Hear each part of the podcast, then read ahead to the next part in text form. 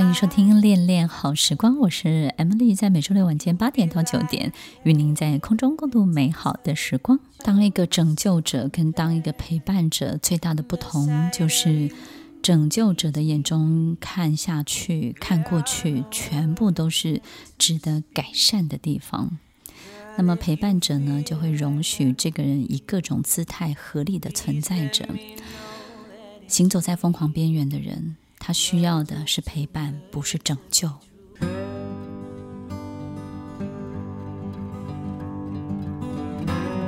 欢迎收听《恋恋好时光》，我是 Emily，在每周六晚间八点到九点，与您在空中共度美好的时光。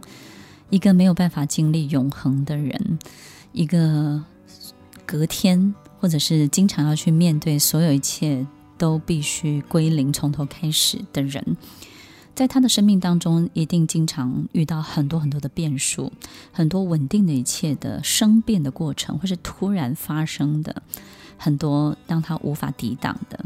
那经常会在这种状况之下，非常非常的手足无措，但是也养成了他习惯性的这种备战的状态，跟好战的状态，以及非常善战的状态。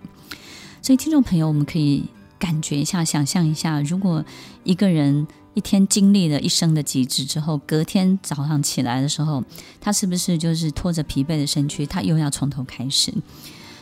所有的备战、好战跟善战，他是非常非常习惯的。所以，当一个这种行走在疯狂边缘的人，而他又是强者之姿出现在你面前。然后在他跌落谷底的时候，在他遇到困难的时候，或是在他脆弱的时候，你进入了他的生命。有时候我们就会很想要去拯救他，很想要去帮助他。可是当一个拯救者眼中望过去的，可能都是他必须要改善的地方，他必须要改进的地方，或是很多他不够好的地方，或是你可能会觉得他再怎么样，他其实就可以解决这个问题了，或者就是度过这个难关了，或者就是可能就更上一层楼了。可是。当我们对这样的人去灌输，或者是告诉他、建议他，他可以这么做的时候，其实他们都会非常非常的痛苦。第一个，他会让你感受到，就是我在这一天当中，我已经尽了最大努力了，so far 到目前为止，我已经用尽我所有的极致了，你怎么还会说我不够好？第二个，就是他很快的。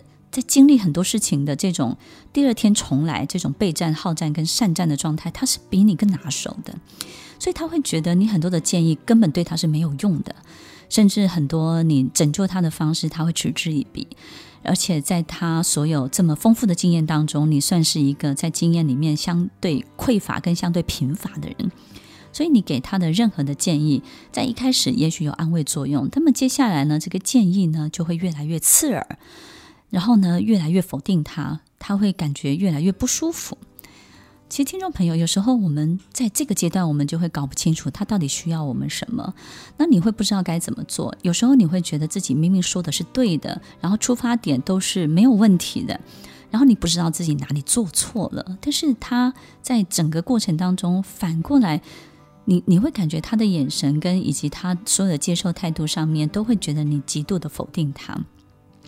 所以，听众朋友，有时候可能我们在这样的阶段，在这个状况之下，我们觉得说：难道我必须要拍马屁吗？我必须要捧着你吗？难道我要向你旁边的人，就是用尽所有的方法取悦你、讨好你，让你心情快乐、开心就好吗？你不是要变得更好吗？你为什么听不进去我的建议？听众朋友，其实行走在疯狂边缘的人，他真的需要的不是拯救者，他真正需要的就是一个陪伴者。他需要你的陪伴，他需要你的聆听，然后他需要你去肯定跟支持他所有的努力。他不见得做得对，但是他会需要这些 effort，这些努力其实是得到一个很高度、高度的肯定的。那么相对的你，你可能会做不到，因为你知道这些方法其实都是没有用的。但是你不知道为什么他只能反复的做这些事情，而且你会觉得非常的愚笨，然后他很固执。为什么觉得只能够这样子做？那为什么不改一下就好了？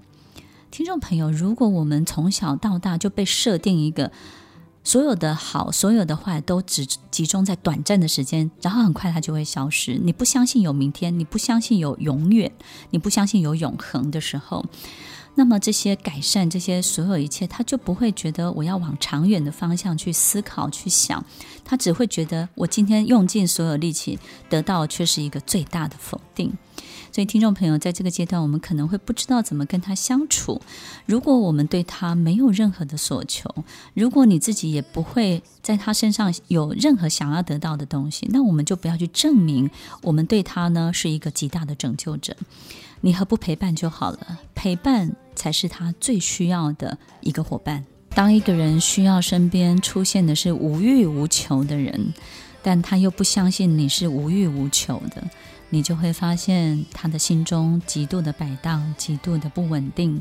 我们没有办法在这样的人身上去找到自己的价值。你可能也会被这样的人困住很长很长的一段时间。所以，听众朋友，有很多事情要看开一点。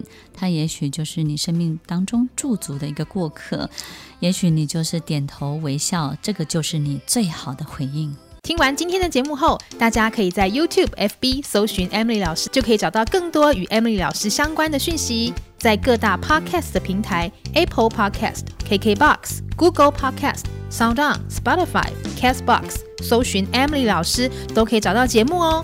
欢迎大家分享，也期待收到您的留言和提问。我们下次见，拜拜。